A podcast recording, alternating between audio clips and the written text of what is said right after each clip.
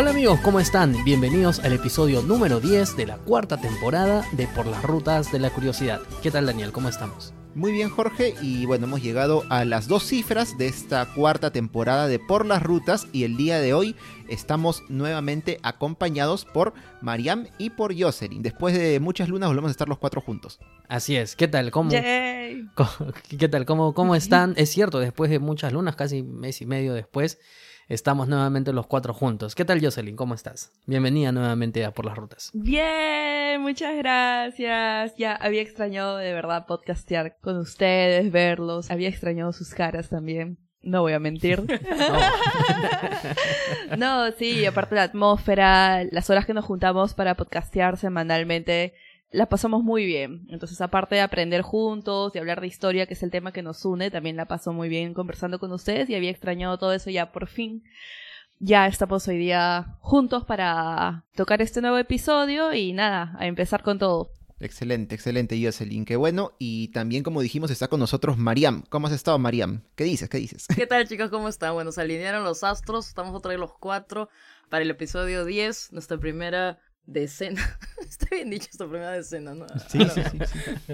Ok, Está bien, está sí, y, y bueno, y sobre todo para un tema bastante importante. Estamos todavía, espero que la gente no se olvide que todavía estamos en modo bicentenario, porque hasta el 2024 Así es. todavía seguimos eh, conmemorando diferentes fechas, diferentes eh, personajes, y justo es uno, una de ellos, de ellas, el que nos congrega el día de hoy, ¿no? Vamos a hablar de María Parado Jayo, porque me rehuso a utilizar el D de ahora en Ahí adelante. está. Ajá. Ahí está, sí, plenamente sí. Efectivamente estamos hablando de un personaje del que se han dicho alguna, o sea, digamos, es un personaje que no sé, en el colegio lo hemos estudiado como María Parado de Bellido, ¿no? María Parado de Bellido que es el nombre reconocible, pero plenamente Marian está, está muy bien llamarla por su nombre tal y como es.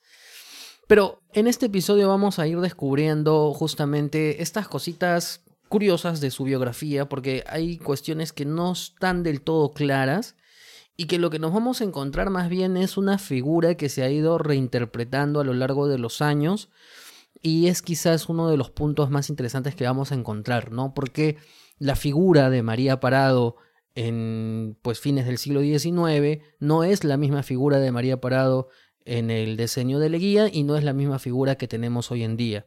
Esto ha sido una construcción o reconstrucción, en este caso constante, y en este episodio de Biografiando, Daniel, el primer Biografiando de la temporada, por cierto, eh, vamos a tratar de irlo aclarando, ¿no? Vamos a tratar de ir limpiando el panorama para comprender en todo su contexto realmente el aporte de ella a todo este el contexto del proceso independentista a propósito del bicentenario propiamente. Y de hecho, este episodio está saliendo en el bicentenario de la ejecución de ella, que dio su vida también por el proceso independentista.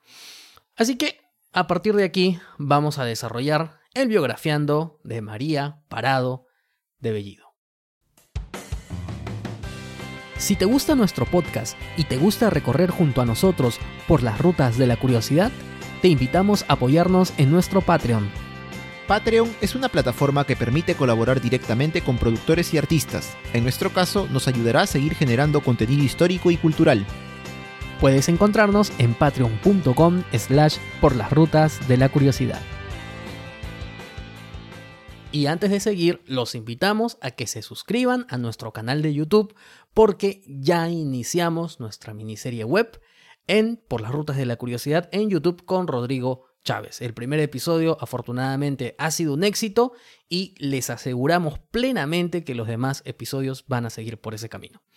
Ahora sí, Daniel, conversemos de María Parado y su nacimiento en primer término. A ver, conversar de la vida y de los primeros años en realidad de María Parado Jayo, que este fue el nombre que ella tuvo de nacimiento, porque nadie nace con el D muchas veces, ¿no? Bueno, algunos casos hay, ¿no? Pero, pero en este caso no.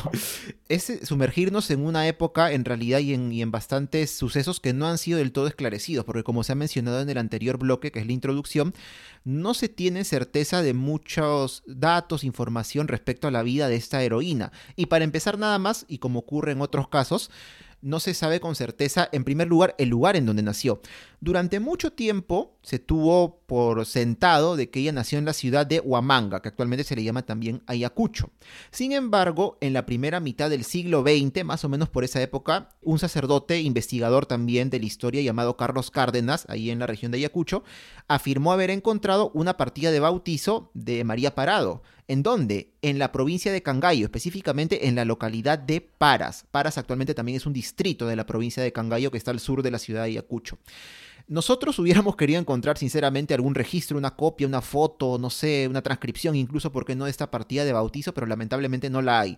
Es la palabra de este sacerdote, que bueno, entiendo que ya, ya falleció, este, que menciona el lugar de nacimiento de María Parado de Bellido en este lugar, en Paras, provincia de Cangallo, y se ha tomado ya como prácticamente versión oficial la historiografía en estos días, pues que este es su lugar de nacimiento. Incluso cuando uno va por la carretera y hay como una entrada para ir a Paras, tú vas a ver una flecha, un letrero que dice bienvenido, por acá se va Paras, la tierra de María Parado de Bellido, ¿no? Entonces, para que nos demos una idea, porque uno irá a Paras, no me suena. Es un lugar muy pequeño en realidad, es muy, muy pequeño, muy pocos habitantes, e incluso no aparece en el Google Maps con su nombre, para que más o menos nos demos una idea, ¿no? Si lo hemos encontrado ahora es porque la municipalidad distrital de Paras está puesta ahí en el mapa, ¿no? Y este lugar está a tres horas en auto actualmente de Cangallo y a dos horas de Huamanga. Curioso, porque se supone que Huamanga debería estar más lejos, ¿no? Para que nos demos cuenta hasta qué punto el acceso puede ser un poco complicado a este lugar. ¿No? Este lugar de la, de la sierra de nuestro país. Sí, Dani, así es. Como habías comentado ahorita, existe cierta discusión, controversia, no solo acerca del lugar donde nació, que estábamos conversando acerca de Paras, lo inaccesible que es el lugar, pero también acerca del mismo año en el que nació. Según eh, Dionisio Miranda, Dionisio Miranda, ¿quién es Dionisio Miranda? Es un supuesto bisnieto de María. Él escribió que la heroína nació en el año 1777. Pero a esto se contrapone lo que dijo el sacerdote Carlos Cárdenas, quien afirmó haber encontrado la partida de bautizo de la heroína, y él dice que en esta partida se señala que la heroína nació mucho antes, y eso fue en el año 1761, o sea, aproximadamente más de una década anterior a lo que estaba diciendo el supuesto bisnieto de, de María Parado. Ambos años igual coinciden en una cosa, en dos cosas de hecho, y es en el día y en el mes. El día y el mes que vendrían a ser el 5 de julio. Así es. También es bastante curioso, Jocelyn, esto que mencionas porque nos centramos en las partidas de bautizo, porque de repente podrían preguntar, oigan, ¿y la partida de nacimiento qué? El bautizo no tiene nada que ver. Lo que pasa es que en esta época, estamos hablando de fines del siglo XVIII, hasta donde sé también, no existían las partidas de nacimiento como las tenemos al día de hoy. Tú te guiabas de la partida de bautizo de la persona, ¿por qué también? Porque a diferencia de estos días, de la actualidad, los niños apenas nacían, a los poquitos días los bautizaban, ¿no? Y ahí en la partida ponían, el niño tiene tantos días o semanas de nacido. Entonces, esto es vital en esta época de la historia para poder averiguar los orígenes, ¿no? Fechas, años, lugares de nacimiento de diversos personajes, ¿no? Partida de nacimiento no vamos a encontrar para nada porque no existía, sino de bautizo y es lo que afirma haber encontrado este sacerdote que es Carlos Cárdenas. Y bueno, como vemos, entonces, este es el lugar al menos no solo donde nació, también pensamos eso María Parado de Bellido, que es Paras en la provincia de Cangallo, sino como vamos a ver, es un lugar donde ella vivió durante mucho tiempo. Entonces, nosotros vamos viendo un poco la viendo sus orígenes, los orígenes de la heroína. Ella fue hija de un criollo alto peruano, del Alto Perú, actual Bolivia, en aquel entonces no se llamaba así, llamado Fernando Parado, y de una mujer llamada Jacinta Jayo. Ojo, no, lo escribimos Jayo, digamos que por, por facilidad, por fonética con J, ¿no? Jayo, no es un apellido que conocemos. Pero originalmente, al parecer, el apellido de la madre de María Parado era Jayo, con doble C porque en quechua la doble C se pronuncia como este, este sonido, ¿no? Entonces, Jayo. Entonces vamos acá viendo un poco el origen, ¿no? De, de, la heroína, ¿no? Ella era mestiza, como vemos. Y aparte también acá hay un tema curioso, el cual atañe a su segundo nombre, porque muchas veces incluso en páginas oficiales como la del Ministerio de la Mujer, la Presidencia del Consejo de Ministros, encontramos que ella es nombrada como María Andrea Parado de Bellido. Entonces, ¿por qué? Algunos sostienen que este era su segundo nombre porque ella firmaba las cartas que posteriormente, bueno, con las que se iba a ser famosa, digamos, ya mucho tiempo después, y las enviaba a su esposo y la firmaba como Andrea. Parece que como una especie de seudónimo de no querer dar a conocer su identidad real, ¿no? E incluso algunos historiadores del siglo XIX, eh, como Manuel de Mendiburu y Mariano Pazoldán, llamaron a la heroína como Andrea Bellido. Entonces uno pensaría, ah, entonces de repente este era su segundo nombre. Pero ¿qué pasa? Hay un historiador, Nelson Pereira, más contemporáneo, que señala que estos historiadores, eh, bueno, ilustres, ¿no? Mendiburu, Pasoldán, confundieron el nombre de la hija de eh, eh, María Parado de Bellido, que justamente se llamó Andrea Bellido. Lo confundieron con la madre y bueno, este, parece que ahí hubo este, una, una confusión, valga la redundancia, ¿no? Sin embargo, Jocelyn también, como habíamos conversado antes, es historiador, Nelson Pereira, señala que esto también tiene que ver un poco con esta visión que se tenía tanto en la historiografía y la sociedad del siglo XIX, ¿no? En el sentido de no darle tanta importancia a los hechos realizados en primer lugar por una mujer en la época de la independencia y en segundo lugar por una mujer aparte de una condición pues que no viene del ámbito urbano, sino del ámbito, eh, podemos decir, rural, campesino, como querramos llamarlo, ¿no? Exacto, justo de ese mismo tema y de todos estos datos que, que, bueno, pueden confundir a uno la primera vez que leen acerca de, de la información de la heroína, pero como conversábamos entre los cuatro, exactamente la explicación a, a esta controversia es pues por la poca importancia que se le dio entonces al relucir la verdad de los datos de esta persona. Miren, cosas tan importantes como su lugar de origen, el año en el que nació, si Andrea era su segundo nombre o era su seudónimo o era el nombre de su hija. Entonces podemos ver el poco interés que realmente se tenía hacia la persona cuando datos tan importantes como estos no los tenemos al 100% claros el día de hoy. Pero bueno, eh, más allá de estos datos, obviamente María Parado tiene un valor mucho más trascendental que el de todos estos y esto lo vamos a ir tocando más adelante cuando veamos lo que hizo para que nosotros estemos hoy hablando sobre ella. Y exactamente es por esto que, por ejemplo, hay un gran vacío también en, en, los años de su infancia. Se sabe acerca de su nacimiento, bueno, digamos del bautizo, como lo estaba explicando Dani, pero de ahí nos saltamos de frente a sus 15 años. Porque más o menos a esta edad, cuando María Parado Jayo todavía cumplió 15 años, es que ella se casó, jovencita, ¿no? Pero entendemos que esto, bueno, era lo que ocurría en aquella época, fines del siglo XVIII, no era, no era visto tan mal, ¿no? Ella se casó con un señor, bueno, bueno, no sabemos su edad tampoco, qué edad tenía en ese entonces, llamado Mariano Bellido. Él se dedicaba a ser arriero, era comerciante entre Huamanga, Cusco y La Paz. Curioso, ¿no? Es más o menos la profesión que, o el oficio que tenía Tupac Amaru II, ¿no? José Gabriel Condorcán más o menos por ahí, solo que él frecuentaba otras rutas. Y también él era encargado de correos entre Paras, el lugar en donde se supone nació María Parado de Bellido, y la ciudad de Huamanga, un lugar en donde la familia, la familia en este caso el matrimonio Bellido Parado, iba a tener una casa algunos años después, iba a ser importante pues en la biografía de la heroína. Pero debemos tener en cuenta que según los testimonios, sobre todo de algunos descendientes de María Parado de Bellido, se sabe que el matrimonio vivió durante mucho tiempo en la ciudad de Paras. Viajaban a Huamanga de cuando en cuando, entendemos que por el trabajo bueno que tenía el esposo, pero ellos pasaron gran parte de su tiempo en esta localidad. Y bueno, ellos tuvieron muchos hijos, tuvieron cinco mujeres llamadas Gregoria, Andrea, María, Leandra y Bartola, y dos hombres que fueron Mariano, como su papá, y Tomás. Y a partir de acá, Jocelyn, es que podemos este, tener algunos datos importantes para poder este, sustentar esto que dijimos al comienzo, ¿no? De que por qué nos decantamos un poco más de que la fecha de nacimiento de María Parado de Bellido es 1777 y no 1761. Exacto, y es porque con esta información que tenemos acerca de las partidas de bautizo de los hijos, tenemos, por ejemplo, que uno de sus hijos, Tomás, su partida de, su partida de bautizo, disculpa, data en el año 1802 y de Leandra 1808. Entonces, de María Parado, haber nacido en el 1761, hubiese tenido a su hija a la edad de 46 o 47 años. Y bueno, es una fecha, la verdad, muy poco probable. Pues, claro, para tener hijos. Dado que ella tiene tantos hijos también, ¿no? Entonces, de seguir la hipótesis, por lo que nosotros nos habíamos decantado, que era la de la fecha de nacimiento en el año de 1777, María hubiese dado a luz aproximadamente a los 31 años a su hija Leandra. Siendo esta una de sus hijas menores, entonces esto cobra mucho más sentido. Claro, no es este, porque tener un hijo a los 46, 47 años creo que no es imposible, pero es muy, muy complicado en realidad, ¿no? Entonces, por eso es que nosotros acá pensamos que quizá la fecha de nacimiento de María Parado de Bellido, guiándonos del nacimiento también y bautizo de sus hijos, es 1777. Bueno, eh, igual, esto lo dejamos en la cancha pues de los investigadores, ¿no? Este, que, que obviamente pueden dar mejores luces investigando mucho más lo lamentablemente poco creo que hay este, acerca pues de la heroína, ¿no? Entonces, continuando un poco con la vida pues de nuestra heroína, vamos a ver que tanto ella como su familia, si bien vivían en Paras y el esposo tenía pues estos oficios de arriero, de encargado de correos, en realidad pues era una familia que digamos que económicamente no la pasaba tan mal. ¿Por qué? Porque tenían tierras que dedicaban a la agricultura, a la ganadería, incluso de acuerdo a algunos documentos hallados por otro sacerdote e investigador, que es Ulises Changuaya, una de las tierras, que fue específicamente la hacienda Chuchquina, así se escribe, este, fue herencia del abuelo materno de María Parado de Bellido. El abuelo se llamaba Anselmo Cayo. Él le heredó pues, las tierras a su, a su nieta. Y bueno, aquí es, es parte de la misma pues, la que la familia utilizó, como digo, para actividades agrícolas, ganaderas, ¿no?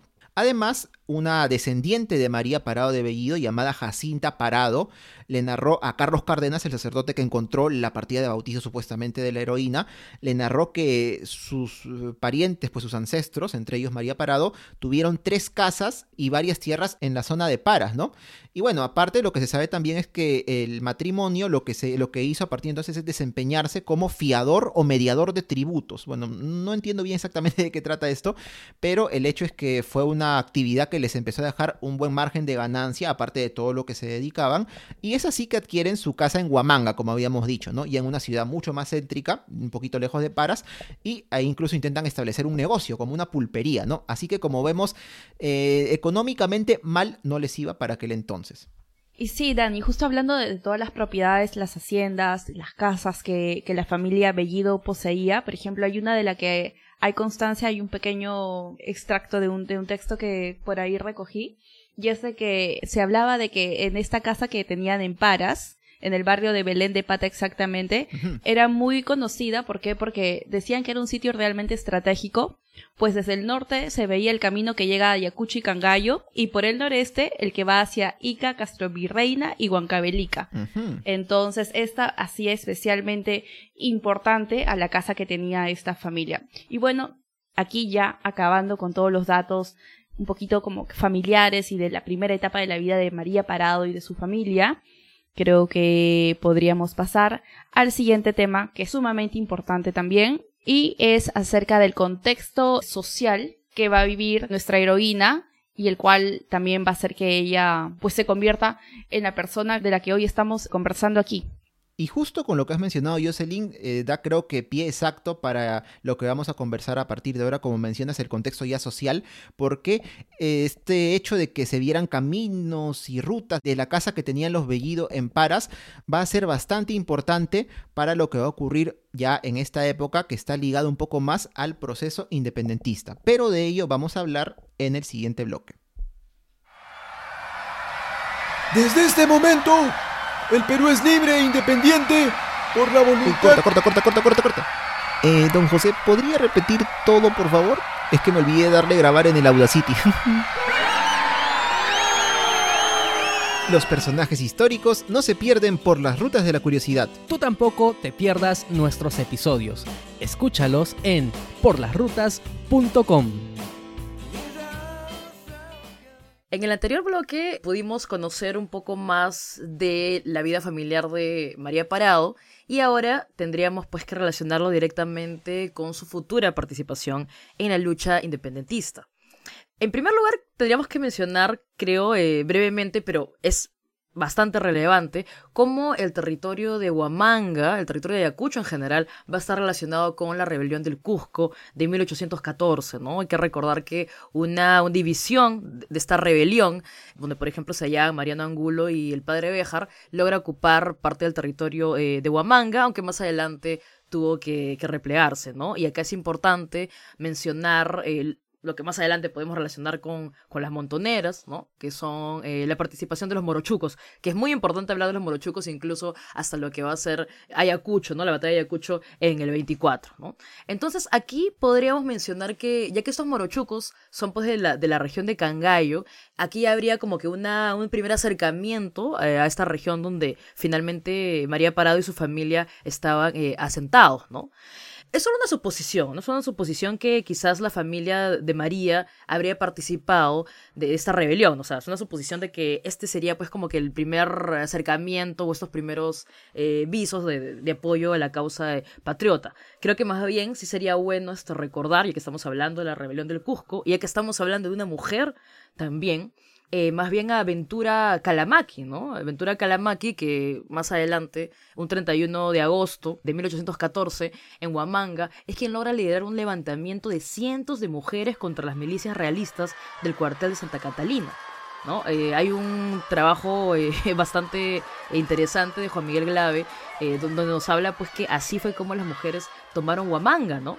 Lamentablemente, y eso también creo que nos va a servir para más adelante cuando conversemos un poco quizás la trascendencia, la relevancia, una vez se acabó este episodio, meses después fracasa la revolución y todas estas mujeres que se movieron pues con Ventura Calamaki desaparecieron por completo de la escena pública y básicamente pues este ninguna más adelante fue reconocida ni desempeñó ningún cargo político, ni siquiera fue recordada por sus hazañas, ¿no? Bueno, al menos Ventura Calamaki de cierta manera fue convertida en una suerte pues de, de, mito también, porque hay algunos estudios que, que más bien buscaron a la persona eh, que probablemente tampoco tuvo ese apellido, más bien Calamaki es la idea de mostrar pues la del brazo desnudo, ¿no? Para decir que es una eh, mujer este pobre, en todo caso, que, finalmente pudo adjudicarse también esta participación. Y sí nos queda un busto de ella instalado en la plaza eh, del mercado de Huamanga, ¿no? Y bueno, más adelante entonces, ya hablando de directamente ya, la época más cercana a su participación, tenemos como antecedente el arribo de la expedición eh, de San Martín, sobre todo para el caso de la Sierra, que es el del general Álvarez de Arenales, luego de que se desembarcara este San Martín, ¿no? Ahí creo, este, Jorge, no sé qué opinas, cuál sería pues la trascendencia y el propósito básicamente de que Arenales vaya a la sierra, ¿no? O sea, básicamente lo que estaba buscando Arenales era, eh, bueno, también avivar este sentimiento separatista, eh, represor, pero ahí también es importante ver justo lo complejo del mismo proceso independentista, de cómo se sentían estos poblados, en todo caso, campesinos, ¿no?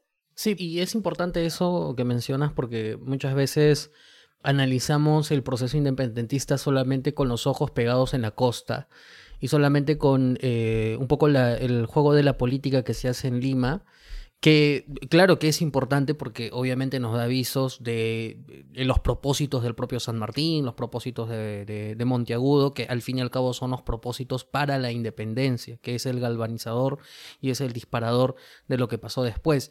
Pero ciertamente a San Martín, que se le ha criticado mucho sobre muchas ocasiones la inacción que tuvo con respecto al ámbito militar, una de las expediciones que sí mandó fue la de Álvarez de Arenales, pero claro, lo que pasa es que cuando San Martín también llega al Perú, él llega bajo una promesa un poco distinta a la que se encuentra, porque lo que supuestamente la, la, correspondencia que él tuvo al llegar al, al, que era todo el Renato peruano era como decir, este, libertador, cuando usted venga la gente se va a levantar y, y, usted va a ver que realmente ese sentido patriota de independencia y cuando llega a San Martín pensando justamente eso, se da cuenta que esto no es tan así. Entonces, la expedición de Álvarez de Arenales es un poco tratar de apegarse a esta idea de levantar a los pueblos, y que efectivamente tuvo eh, cierto efecto y cierto éxito porque la corriente liberadora y de proclamas independentistas va a transcurrir por muchas regiones de lo que ahora es el Perú y lo que entonces todavía era el virreinato y eso pues plenamente está bien. Encuentra éxito en algunas regiones, en otras regiones se encuentra menos éxito.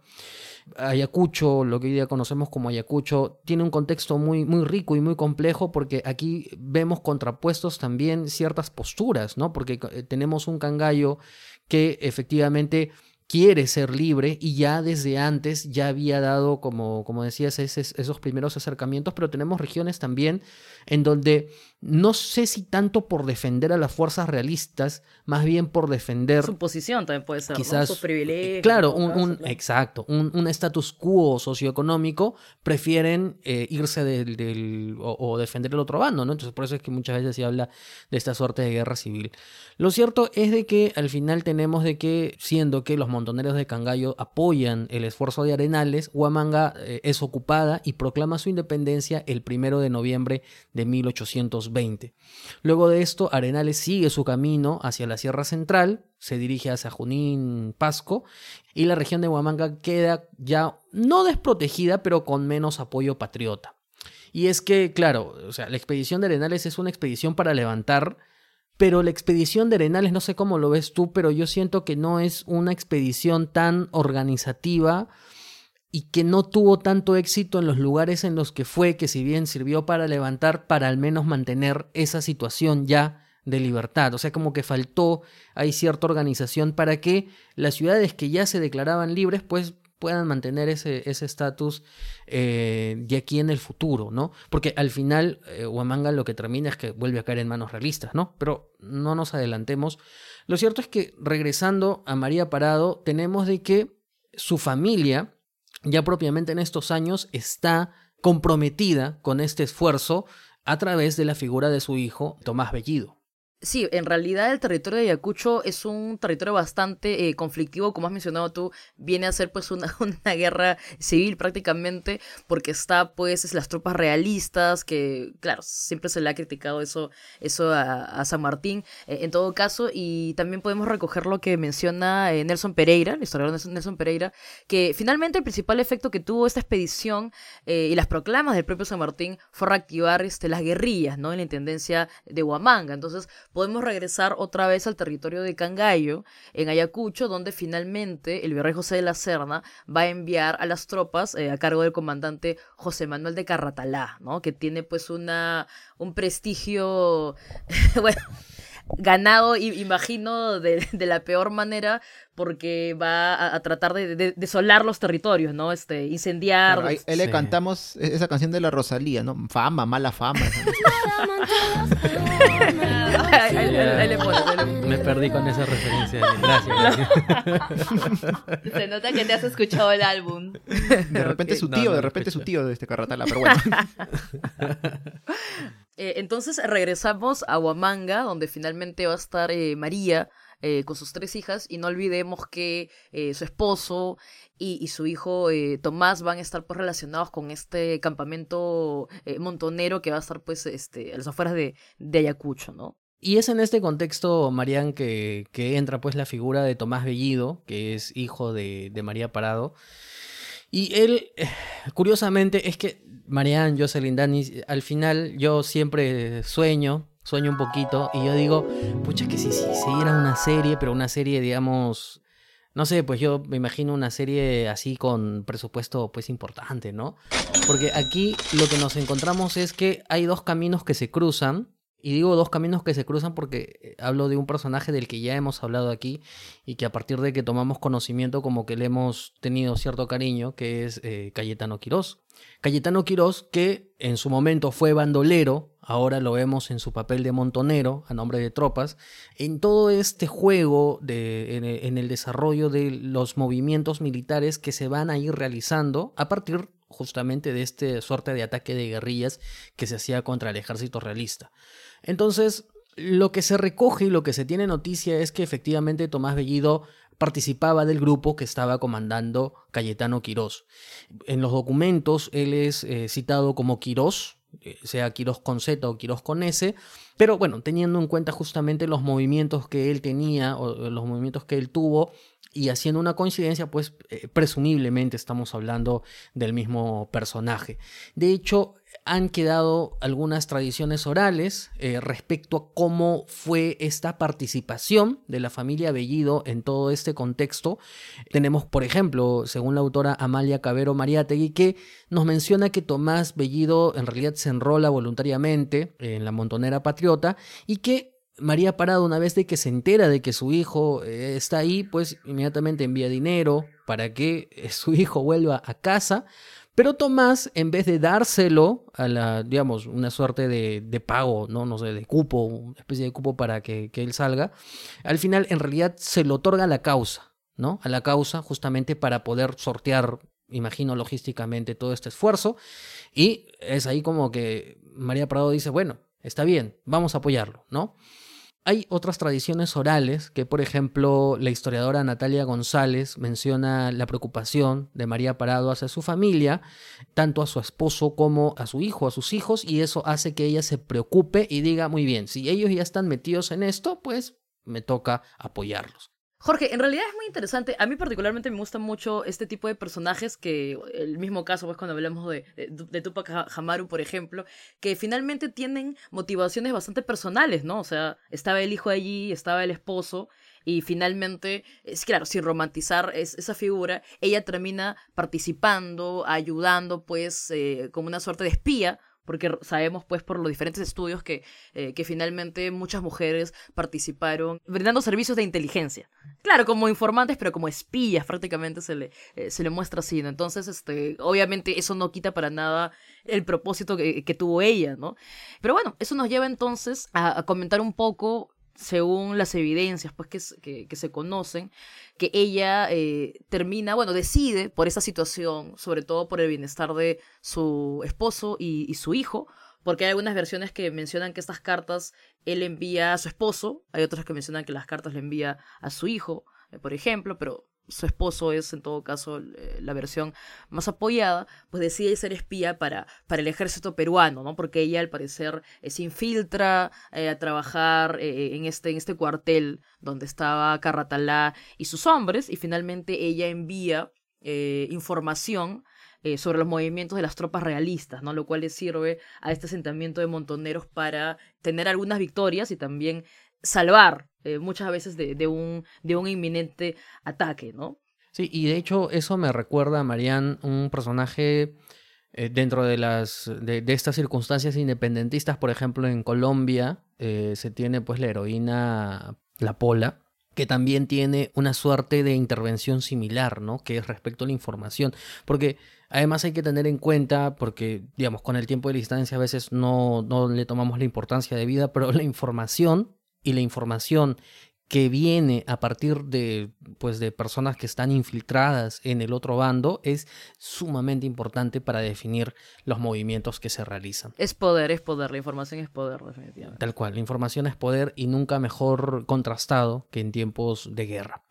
Y bueno, en realidad justamente sobre esta participación de María Parado es a través de esta información que se producía con las cartas. Se señalaba pues de que en realidad María Parado, más allá de las actividades que tenía, que, que, que eran muchas y que Daniel y Jocelyn ya las han comentado, pues no sabía escribir. Algunos dicen que incluso solamente hablaba quechua. Lo cierto es que esta suerte de producción de cartas no era realizado únicamente por ella, sino que en realidad lo realizaba con una persona más. Aquí entra un poco en discusión sobre quién era realmente la persona con la que este, trabajaba esto, ¿no? Hay algunos, eh, por ejemplo, sus descendientes, que es Bartola de Cárdenas, su nieta, y Dionisio Miranda, su bisnieto, ellos han sostenido que era Matías Madrid, que era un empleado de la Intendencia de Huamanga y que además era compadre de, de María Parado y de su esposo, quien era el autor de las cartas, el, el, autor físico, ¿no? Es decir, quien, quien ponía el puño y letra.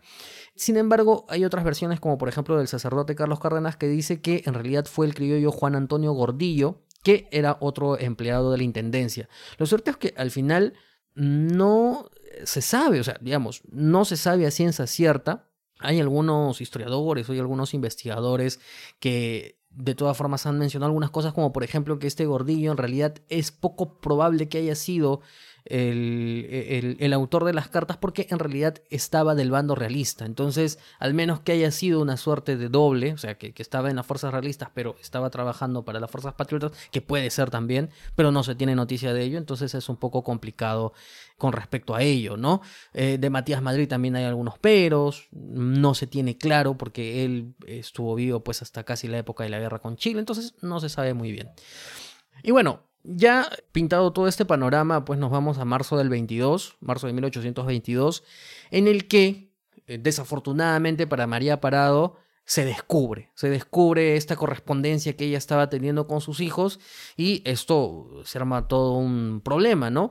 ¿Cómo es que se descubre? También aquí nos encontramos con distintas versiones. No existe un consenso absoluto de cuál fue lo que realmente pasó, pero más o menos lo que, por ejemplo, nos dice el historiador Juan José del Pino, es que las fuerzas realistas irrumpen en la casa de los Bellidos en Paras y ahí descubren la carta, aunque no la mencionan como María, sino la mencionan como Gregoria Bellido, y aparentemente es una confusión con una de sus hijas, ¿no? Ahí hay un tema. Una vez más también esto, ¿no? Esta confusión una vez más con, con el nombre de una de sus hijas. Y claro. Luego Dionisio mirando una vez más su bisnieto, eh, ya para 1881 él escribe que en realidad la carta fue interceptada por los realistas. Incluso aquí viene un hecho curioso porque Dionisio aparentemente transcribe parte de esta carta, ¿no? Eh, y que inicia con una frase más o menos conocida que dice idolatrado Mariano y todo lo demás que además ha sido vuelto a recoger por distintas investigaciones. Pero aquí el problema es claro, ¿no? Es que, digamos, Dionisio Miranda escribe esta especie de crónica 60 años después del hecho sin tener la carta en la mano, porque la carta no está, desafortunadamente no apareció y, es muy probable que cuando Carratalá la descubrió después de, enjuiciar pues a María Parado la haya destruido, ¿no? Entonces es poco probable que, que la tengamos hasta entonces. Entonces, a eso hay que ponerle varios peros o en todo caso hay que coger con pinzas al respecto. Bueno, una vez interceptada esta comunicación, para fines de marzo es que María va a ser arrestada en su casa en Huamanga y va a ser llevada pues al cuartel general eh, realista, donde en aquel entonces funcionaba pues en la casona de la Plaza Mayor de Huamanga. Acá viene el datillo, la casona Bosa y Solís, que hasta hoy existe, ¿no? En el portal Constitución, ¿no? Donde funciona el Colegio de Abogados de Ayacucho. Ya pueden visitarlo. ¿no? Gracias, Dani. La próxima vez que vayan para Semana Santa, no solamente vayan a, a la fiesta, sino también vayan a. Claro, a pueden darse. de historia. Dense por ahí. una vuelta por ahí, sí. Claro. sí. Genial, eh, la recomendación.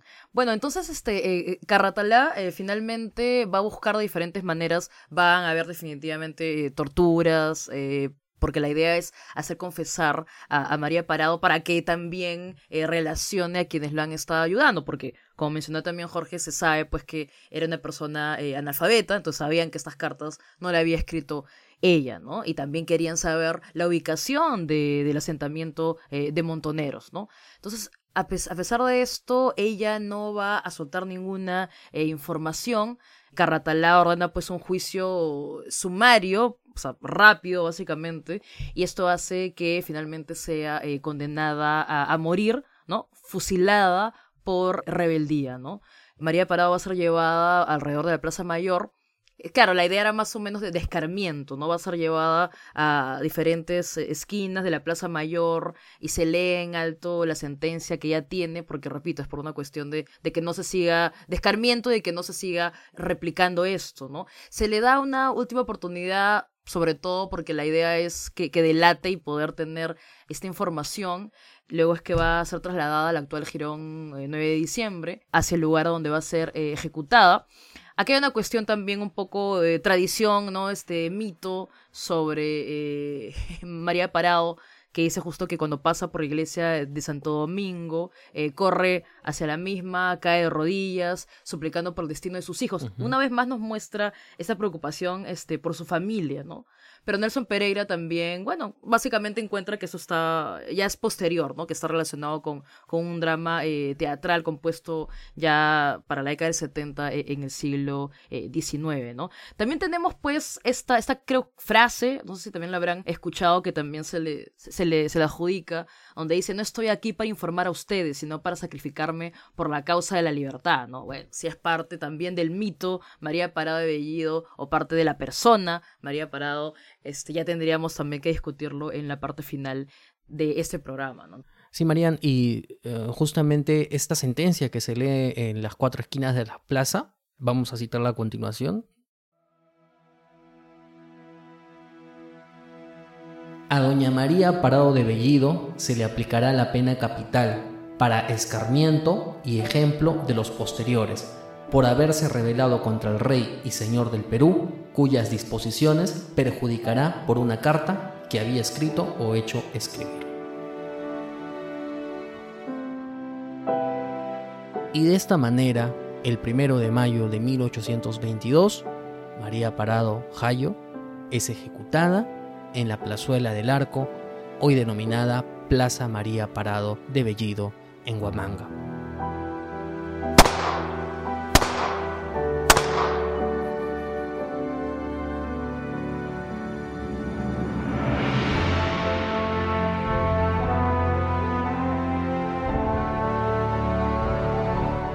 Bueno, a través del biografiando hemos visto Jocelyn, Marianne, Daniel, que en realidad hay algunos aspectos que se entendería que son los más conocidos o que al fin y al cabo son los que directamente influencian la figura de María Parado de Bellido, que no están del todo claros. Es decir, que no nos terminan de aterrizar todos los datos que nosotros podríamos decirlos que son verdaderos u objetivamente ciertos, sino que nos encontramos con que hay versiones de los mismos y además versiones no de años contemporáneos, porque muchas de, estas este, fuentes eh, que no son fuentes directas, sino que no son fuentes primarias, sino que ya terminan convirtiéndose en fuentes secundarias, porque, por ejemplo, el bisnieto que supuestamente transcribe una carta, pasa 60 años después, entonces eh, nos llama un poco la atención y, justamente ahí viene uno de los puntos que se había mencionado al inicio del episodio, ¿no? que es esta suerte de reinterpretación de ella justamente como figura histórica.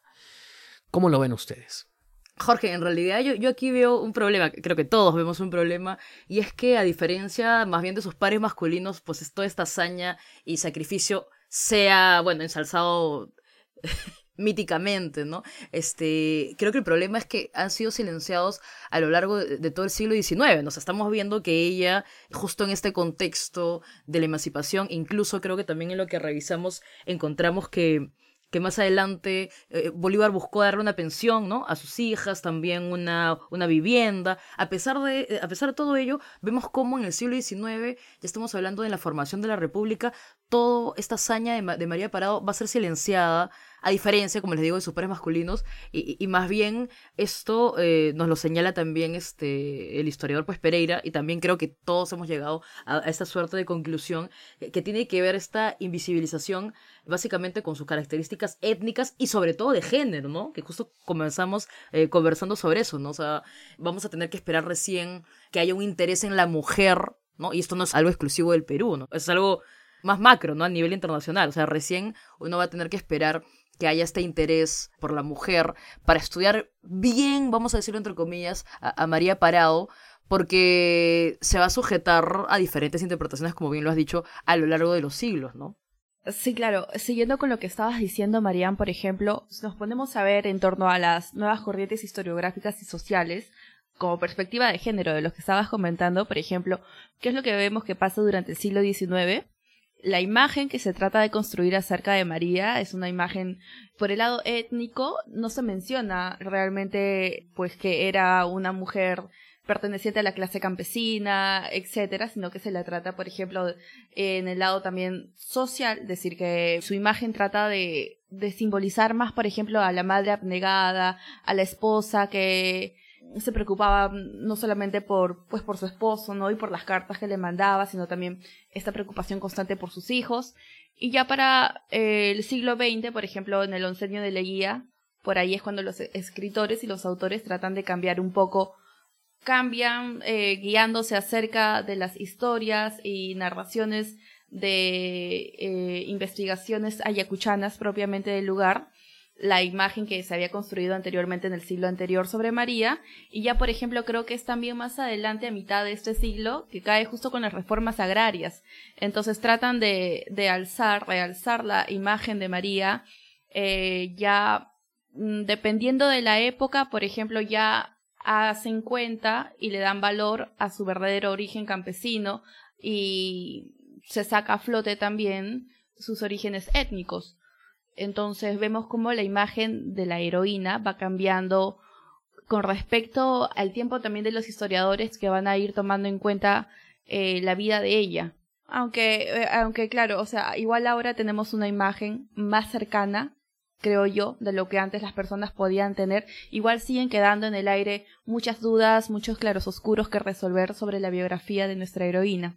Y justo en relación a lo que mencionabas Jocelyn y también lo que dijo Mariam, es justamente como todo ese tema relativo a la perspectiva de género, al rol de la mujer en general durante toda la historia, en, este caso, en este caso específico la época de la independencia de nuestro país, como también se van descubriendo, ¿no? Porque quizá María Parado de Bellido es en el ámbito de la región o del lugar de la intendencia entonces de Huamanga, lo que hoy es Ayacucho, es quizá la figura más reconocida, figura femenina, que como vemos recién en los, en, a partir de determinados años es que empezaba a ser más visibilizada. Pero también a partir de acá, por ejemplo, hoy día hemos hablado de otra figura femenina importante, como Ventura Kalamaki, por ejemplo, ¿no? No solamente ella, hay otras, recuerdo, otras eh, heroínas, participantes de todo este proceso, que fueron este, ayacuchanas, guamanguinas, bueno, de este, de este lugar, y que en realidad pues también no se encuentra mucha información al respecto, pero al menos ya se tienen sus nombres, se les puede empezar a, investigar, a hacer homenajes, como se hizo justamente con el busto Ventura Kalamaki, ¿no? Miren cómo de María Parado de Bellido pasamos a otra figura representativa de otra época, incluso un poco anterior, pero que igual, ¿no? Nos demuestra justamente lo importante o el rol importante que jugaron las mujeres durante esta época y que lamentablemente, pues, por la perspectiva social, historiográfica, pues, de determinado tiempo, se quiso invisibilizar, ¿no? Pero bueno, como vemos, los tiempos cambian y nada, esperamos que también aquí en este caso de María Parado de Bellido, pues se tenga un, digamos que se le pueda tomar mayor relevancia su participación, ¿no? Por ejemplo, tengamos en cuenta que no se sabe en dónde está su cuerpo, ¿no? Se comenta, la historiografía dice que llevaron su cuerpo para ser enterrado en la iglesia de la Merced, hay otra versión que dice que no, que fue enterrado en otra capilla, pero al final de cuentas no hemos encontrado dónde está su cuerpo, ¿no? No está su tumba, no la han traído al panteón de los próceres, no, no se sabe qué pasó con ella. Entonces, en realidad, pues teniendo en cuenta que fue una época que tampoco es tan alejada, pero pero bueno, ¿qué pasó? ¿Se perdió acaso? Mm, no, pues no. Esperamos que en un futuro se logre de alguna manera reivindicar todavía más su memoria y dar a conocer todavía de una mejor forma el rol que jugó pues María Parado de Bellido o María Parado Jayo durante esta época de nuestra historia. Yo para concluir esta parte, justo algo que había estado leyendo y que fue duro de leer, bueno, pero es una conclusión también, ¿no? Que ya se venía sacando y es que en esa época, en el momento en que les tocaba a los historiadores, bueno, recoger los datos, etcétera, y hablar sobre alguien, lastimosamente tú pasabas desapercibido o básicamente no existías si eras mujer o si eras campesina. En este caso, María Parado fue ambas cosas. Entonces, por eso no se le tomó la importancia y lastimosamente Hoy por hoy, estos son los datos que tenemos ahí escuetos al aire, muchos vacíos de su vida, etcétera, etcétera, hasta su propio cuerpo. ¿Dónde se ha enterrado? Dani, como bien lo dijo él, no lo sabemos. Lo más interesante es que María Parado Jayo está más vigente que nunca actualmente en el siglo XXI. Eh, la hemos visto interpretada por Magali Solier en dos episodios de esta miniserie Los Otros Libertadores, que ya está en YouTube, por si quieren verla. Eh, también ha recibido eh, la condecoración de la Orden en Mérito de las Mujeres del Bicentenario, que fue otorgada el año pasado, en julio, eh, además de otras conmemoraciones, sobre todo por el bicentenario de, su muerte, ¿no? E incluso, esto es algo que estaba escuchando hace, hace, unos meses atrás cuando salió, Renata Flores, una cantante de rap de Huamanga, también le ha dedicado este, una, canción, ¿no? Y en realidad ya tiene todo un disco dedicado a mujeres este, emblemáticas, ¿no? Entonces, eh, yo lo último que quería decir es que me parece súper relevante conocer a las mujeres que formaron parte eh, de la historia, lamentablemente por diferentes, eh, vamos a decir, proyectos nacionales, si, es, que, si es que existieron, e intereses también propios de la historiografía, lamentablemente su participación quedó pues en, en el anonimato, ¿no? Y lo más interesante, y esto eh, lo recojo pues de una profesora de la universidad, de la historiadora María Eva Manarelli, es que es importante visibilizar a estas mujeres porque además de demostrar su liderazgo, además de mostrar su participación, puede servir para muchas otras mujeres ya de la contemporaneidad que buscan eh, tener también autonomía, ¿no? Entonces, creo que definitivamente es importante reconocer estas eh, acciones, visibilizar a las mujeres, porque incluso para las mujeres contemporáneas también son relevantes, ya sea, pueden resonar definitivamente estas mujeres, así que hay que celebrar las acciones de las mujeres que participaron.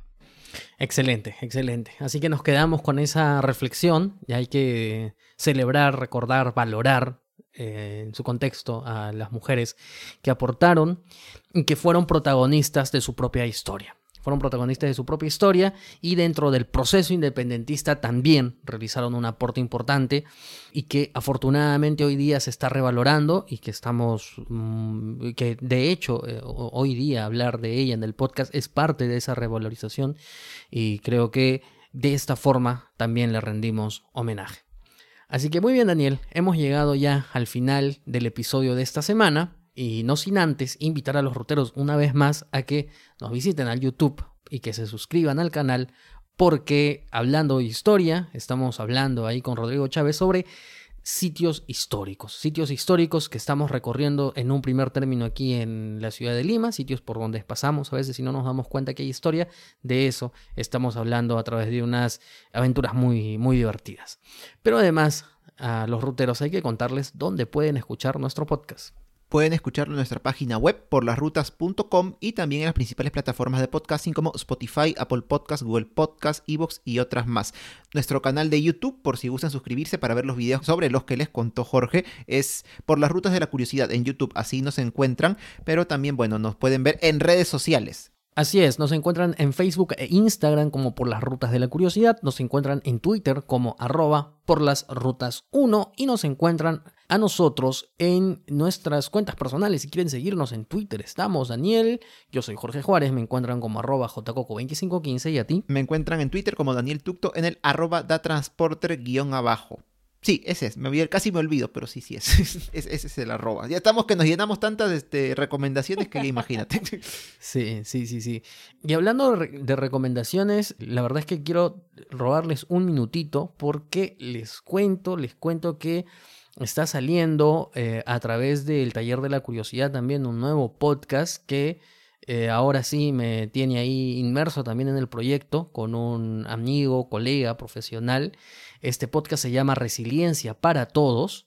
Lo estamos conduciendo junto a Carlos Díaz. Es un podcast en el que vamos a trasladar este, este nombre que se llama la gestión del riesgo de desastres, que puede parecer pues muy, muy difícil, ¿no? Muy, muy lejano, lo estamos aterrizando en conocimiento mucho más cercano justamente para que nosotros comencemos a pensar en temas de prevención, en temas de preparación respecto a eventos fenomenológicos que pueden suceder, sismos, lluvias, sequías, pero también temas, eh, no sé, pues incendios, accidentes, qué sé yo, y saber cómo nosotros también podemos ser protagonistas de ellos para estar un poco más seguros y ser más resilientes. Así que, roteros, los invito a que se den una vuelta, lo buscan en Spotify también, Resiliencia para Todos, para que puedan escucharlo. Así que bueno, no sé si alguien tiene alguna recomendación ya para cerrar el episodio. Bueno, justo quería recomendar uno de los artículos que hemos consultado de un historiador que hemos mencionado a lo largo del episodio que es Nelson Pereira. Este artículo se llama María Parado de Bellido y la independencia en la región de Huamanga, representaciones de una mujer popular. Eh, Nelson Pereira es historiador de la Universidad Nacional San Cristóbal de Huamanga y ahí hay bastante, bastantes datos ahí relevantes y un análisis muy, muy interesante también de ese historiador respecto a la participación de María Parado de Bellido durante el proceso independentista. Así que se lo dejamos el título para que puedan buscarlo y leer un poquito más al respecto. Leanlo. Sí. Muy bien, entonces nos reencontramos la próxima semana con una nueva edición de Por las Rutas de la Curiosidad en su cuarta temporada. Chau, chau. Bye. Chao, chao. Chau. Quiero yo cantar con todo el alma, quiero yo evocar como peruana a esa linda mujer ayacuchana que entregó su vida por nuestra patria.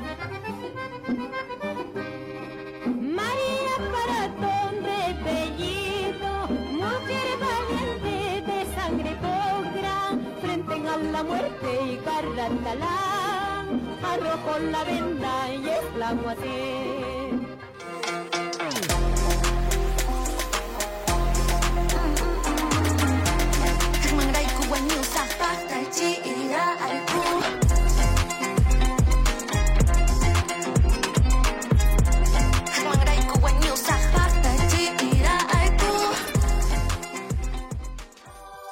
Este podcast es producido por El Taller de la Curiosidad.